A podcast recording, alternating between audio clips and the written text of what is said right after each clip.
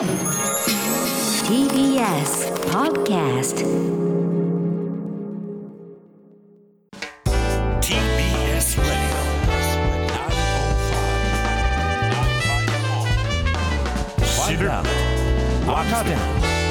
動かす荻上チキセッション国民投票法改正案初の実質的審議憲法改正の是非を問う国民投票について定めた国民投票法改正案について衆議院憲法審査会で今日初めて実質的な審議が行われました。国民投票法改正案は駅や商業施設でも投票できる共通投票所の導入や投票所に同伴できる子どもの対象年齢の拡大が主な内容となっていますが与野党が折り合わず提出から2年以上実質的な審議ができずにいました。質疑に先立つ自由討議では自民党のほか日本維新の会国民民主党が改正案の早期採決を主張。共産党と社民党が反対し立憲民主党は改正案とともに政党のコマーシャルやインターネット広告の規制を議論するよう主張しました。与党は改正案の今国会成立を事実上断念していて与党側が提案した今日の採決も見送られています。さてまず桜を見る会前夜祭の会費問題。これ総務省が事前に問い合わせというのはどういったことなのか、総務省に事前に問い合わせがどういったことなのかということなんですが、はい。はい、2013年これから桜を見る会の前夜祭やりますよという段階で安倍事務所側安倍前総理側が、まあ、総務省にさてこれ収支報告書がどうすればいいんですかってのことを問い合わせていたというようなことが今出てきているんですよね。でこれがまあ確かなのであればあのどのような説明がなされたのかということもまず気になる。そうですね、えー、総務省などはこの間野党からの質問に対して一般的にはあのこういった、えー、政治資金パーティーに限らずその政治家を招いたパーティーなどでは、やっぱり収支報告書などあの行う提出。提出する必要があるんだということを説明していたので、まあ、通常であれば安倍総理の側にも安倍前総理の側にもそのように説明をしていたはずだろうと。ということは分かっていたにもかかわらず収支報告書に記載をしてなかった。ということなのかそれとも聞いた内容から独自解釈をして抜け道を考えた。ということなのか。それとも総務省がいやいやそれだったら出さなくていいんですよ。っていうふうに説明をしちゃっていたのか。そのあたりはちょっと今のところは見えてこないんですよね。はいただその問い合わせの中身がどうなのかということは、これは国会で総務大臣や総務省に正さなくてはいけないので、引き続き国会の動きが目,、まあ、目を離せないという状況ですね。さて、そんな中、衆議院で憲法審査会が開かれていました。はい、その模様を今日は丁寧に追っていきたいと思います。はい、今日の審議、まず各党が自由討議を行ったので、各党の主張を聞いていただきたいと思いますが、今日一つの論点となっているのは、このえー、国民投票法、これを早い段階でも通すかどうかという点、それから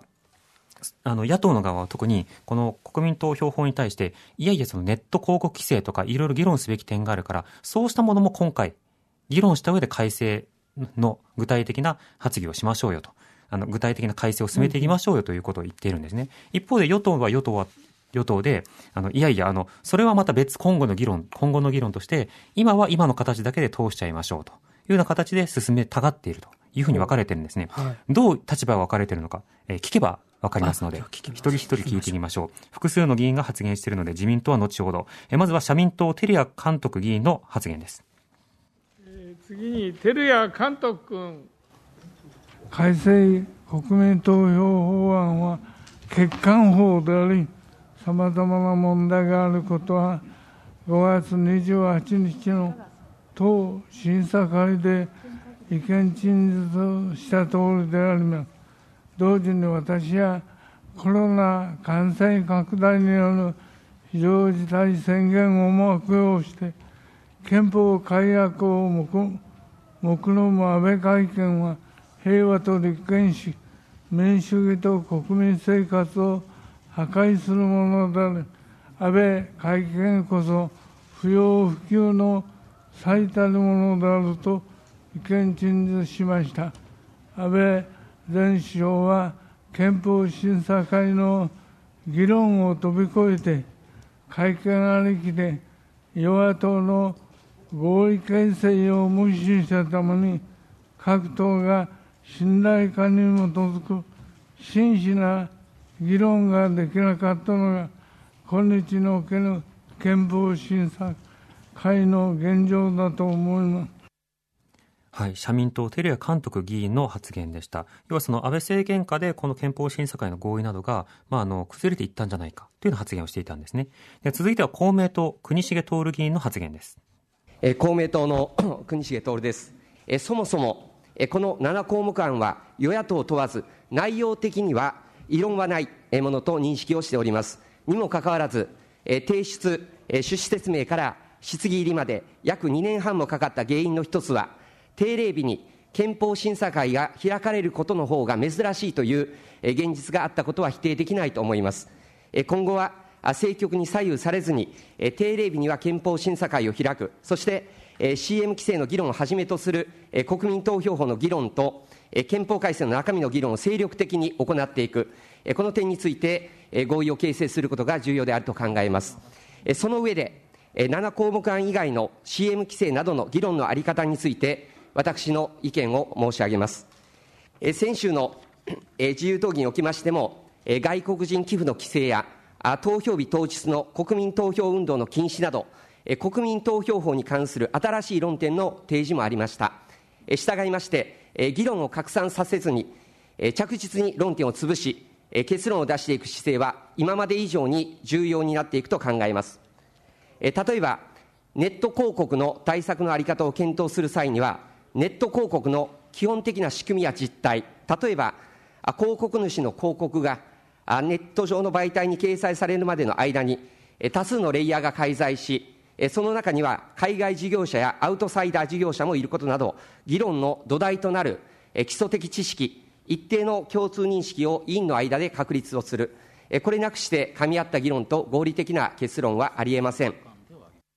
公明党の国重徹議員の発言でした。まあ、要は、この間、今出されている法案については、他の党も合意書しているのだから、時間をかけずにこれは通しましょうよ。で、今後は必要な議論もスピーディーにやっていきましょうという指摘ですね。次に共産党の本村信子議員の発言です。日本共産党の本村信子です。今日は国民投票法をめぐる諸問題がテーマということで、現行の国民投票法がどういう状況で作られたのか、改めて議事録を読み返してみました。改憲手続きの国民投票法が国会に提出されたのは2006年です。当初自民党の提案者は、憲法改正と国民投票法の審議は別だと繰り返し答弁しました。ところが安倍首相は、新法案審議のさなか2007年の年頭所管で国民投票法を憲法改正の契機としたいと述べ、施政方針演説でも国民投票法の成立に強く期待すると表明し、国会の議論に介入しました。首相の意向を受けて、与党幹部も5月3日までに成立をなどと強調し、多くの国民識者が法案の不備を指摘し、徹底した審議を求める中、4月12日に衆議院特別委員会で強行採決したというのが経過です。その結果、現行法は多くの問題が取り残されたままの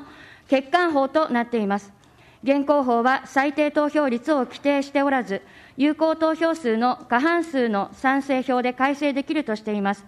有権者の2割台、1割台の賛成でも、改憲案が通ってしまいます。また、公務員、教員の自由な意見表明や、国民投票運動を不当に制限していることや、改憲案の広報、広告の仕組みが改憲推進側に有利なものになっていることも大問題です。国民投票法というのであれば、10年以上指摘され続けてきた欠陥の是正を議論することが、経過を踏まえた筋だと思います。共産党の本村信子議員。もともとこの法律が、まあ、強行採決とかいろんな、あの、展開とかがあっての出来事なので、そのあり方そのものを問い直すところから必要なのではないかという指摘でした。えー、そして、日本維新の会の馬場信之議員の発言です。えー、日本維新の会の馬場信之でございます。国民投票法案改正案が国会に提出されて早2年半、我が党は憲法審査会を定期的に開催し、まず国民投票法をめぐる議論に真摯に向き合うよう、与野党双方に強く訴えてきました。しかし、われわれの声は滋賀にもかけられず、時間が空費されるだけでした。改選公選法は全会一致で可決されましたが、国民投票法の改正となると、一部野党が絶対にさせないと壁となり、ご法度である政局と絡めたりし、子供のようにダダをこねてきました。憲法改正に反対するのは自由です。イデオロギーや主張とは関係がない、投票の利便向上性利便性向上を図る法改正について、へりくつを並べて無意に妨害してきた一部野党の罪は極めて大きいと言わざるを得ません。結果的にそれに加担している与党も同じです。立法府の責任放棄、職務怠慢に他なりません。昨日はこの後に及んで立憲民主党と共産党が幹事懇談会さえ蹴飛ばす場面がありました。共産党の委員は前回19日の自由討論で、私たちは憲法審査会を動く動かすべきではないという立場だと述べられました。国会法102条の6を読んでいただきたい。憲法審査会設置の意義がしっかりと書かれています。共産党は法律違反を許容すると宣言しているのです。これが再来年、決闘100年を迎える公党の姿勢ですか。ことあるごとに憲法を守れと叫びながら、国会法は無視されるのですか。はい、日本維新の会の馬場信之議員の発言です。まあ、要は、与野党、バーカって言っているような風に聞こえるんですけど、まあ、あの、もうちょっとこう、高尚なことを言ってたのかもしれません。えー続いて、国民民主党の山尾志織議員の発言です。国民民主党の山尾志織です。この国民投票法については、7項目、そして2項目というように、公選法並びで投票機会を拡大していくもの、基本的に答えの方向性が出ているものと、CM 規制やネット規制やインターバルのように、自由と公正のバランス調整が必要で、今後、課題も答えも変化していく可能性が高いものと大別されると思います。とりわけ、この後者なんですけれども、デジタル技術、AI、アルゴリズム、ビッグデータ、こういったものが個人の意思形成に影響を与え、結果、民主主義そのものを変質させるプロセスに今あるところで、世界中がこのプロセスを注視しながら、各国でバランスを取る工夫が今、始まったところであります。前者と後者について、えー並行審議一括成立にこだわるのは無理があるのではないかと考える理由の一つがここにあります。答えが出ているものはきちっと成立させて、やはりこういった難しいバランスが必要なものは、見直しが必要なもの、時期に合わせてきちっと改正を繰り返していく方がいいのではないかなというふうに思っています。憲法は権力から、まあ、国民が権力を統制すると、これが最も大事な目的であることは間違いないと思いますが、一方で憲法を通じて、この国の国家像や社会像を示すという役割もあってはいいのではないかというふうに考えています。えー国民民主党の山尾志織議員の発言でした。要はできているところからやろうじゃないかということと、まあ自分自身の憲法観を披露するという場面が印象的です。えー続いて自民党山下隆議員の発言です。えー自由民主党の山下隆でございます。国民投票法案は平成30年7月に与野党合意の上で法案の提案理由聴取が行われ、今国会で8国会目でございます。その間、参考人質疑も行われ、さらに5回にわたり行われた自由討議の中においても、たびたび議論されております。この7項目の改正については、内容についてはほぼ異論がなく、ほぼ全会一致で可決された公職選挙法改正に標則を合わせた技術的な改正である上、意義においても、この7項目の改正は、主として、この改正がなければ、本来行使できた国民の投票権が行使できなくなる恐れのある有権者について、憲法に対する意思表明の機会を確保するためのものであります。そして、この国民投票法案については、各党からこれまでに7項目の改正は内容自体には異論がない旨の発言が重ねられております。他方、現在一部野党から提案されている CM 規制案につきましては、議論の重要性は私は否定しないものの、内容において与野党間ばかりか、野党内にすら合意はございません。そもそも国民投票の CM 規制は、憲法改正に関する政治的意見の表明を規制するという政治的表現の自由に直接関わるものであり、より慎重な議論が必要であるところ、規制の対象とする言論の内容、ネット広告やデジタルサイネージまで含むのか、表現者の範囲等について、今後十分な議論が必要な論点であります。全く意義も適用場面も異なり、手続き的にも内容に関する各党の対応表明も異なる CM 規制問題と7項目の改正等を同列に論じ、CM 規制の問題の解決なくして、すでに審議入りして8国会を数え、各党とも内容には異論がない7項目改正の採決もやらないというのは、あまりに飛躍があると考えております。はい、えー、自民党の山下隆議員のえー発言でした。はい要はこの7項目と言われるあ今の改正案は、まあ、通そうと。それは合意ができているのだからと。それに CM 規制などの議論が先だ。あるいはそれも一緒にやらなくてはいけないというのは、本当にそれが必要だからではなくて、この法律の足を引っ張りたいからではないかというような、まあ、姿勢を批判するえー発言でしたね。えー続いては、えー立憲民主党の辻元清美議員の発言です。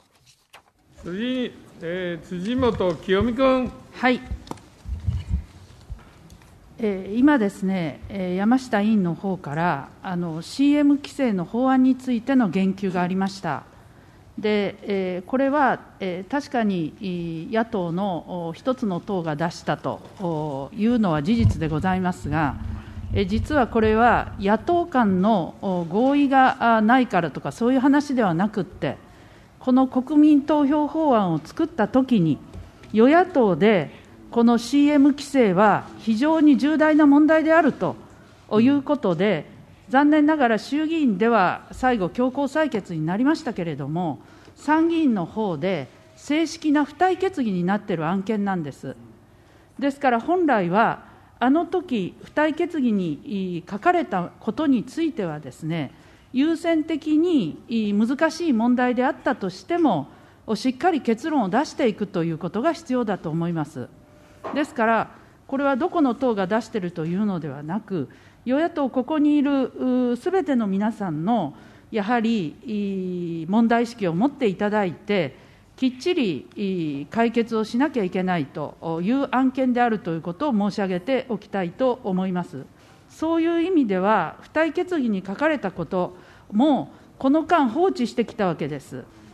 ですから、私が非常に危惧するのはですね、難しい問題だからと言って、また先送りになるのではないか。ですから、この国民投票法の改正をする機会を捉えて、この問題についても、議論をしっかりするべきであるというように考えております。この CM 規制は与党対野党とかの話ではないんです。そして、表現の自由などですね、憲法に深く関わる問題が、えーこれには含まれています。だからこそですね、えこの問題から逃げてはならないと。えー立憲民主党、辻元清美議員の発言でした。えーこれまでのその議論の経緯の中で、広告規制などは議論しましょうというふうな宿題になっていた。だから、今議論しようというふうに提案をしてるんだというふうに、まあ、返すという場面でしたね。まあ、こうした、あの、それぞれの立場からの自由討議が行われた後、様々な、あの、議論というものが、えー展開されていくわけですけれども、先ほど、あの、日本維新の会の、えー、馬場信之議員の発言に対して、えー共産党の赤嶺政権議員が、まあ、応じると応答するという場面が質疑の時間にありました。そちらもお聞きください。日本共産党の赤嶺政権です。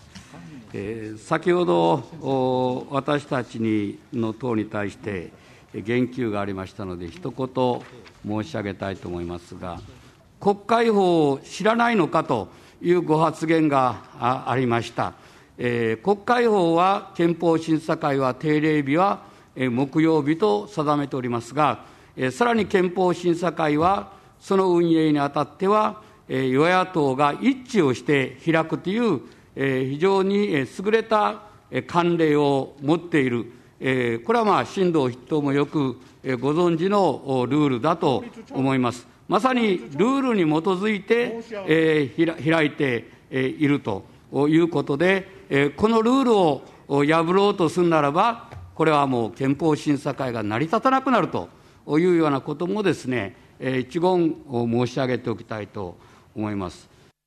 はい、赤嶺政権議員の議員の発言の場面でした。あの憲法審査会はさまざまな議員がこうやって発言をしていく。他の委員会だからだと、例えばその政府に対して、まあ、委員がまあ追及をしたり質問をしたりするという場面が多いんですけれども、ここはあの与野党合意をして、まあ、長い時間をかけて憲法を議論しようという場なので、まあ、こういったそれぞれの立場から順番に意見を述べていくという、まあ、そうしたまあシーンが見られるんですね。さて、すべての質疑が終わって3回になるかと思われたその時にですね、委員長室でちょっとざわついていたんですね。はいでその委員長室で、席で一委員長席でざわつきがあったんですけど、その時、あの、音声が、あの、オフになっておらず、オンになっていたので、何かこう話してるなっていうのが聞こえたんです。はいちょっとボリュームを上げてみますので、お聞きください。以上で質疑は終了したと。はい、ああのそれは言わなくても大丈夫です。はい、で同意をなさいました。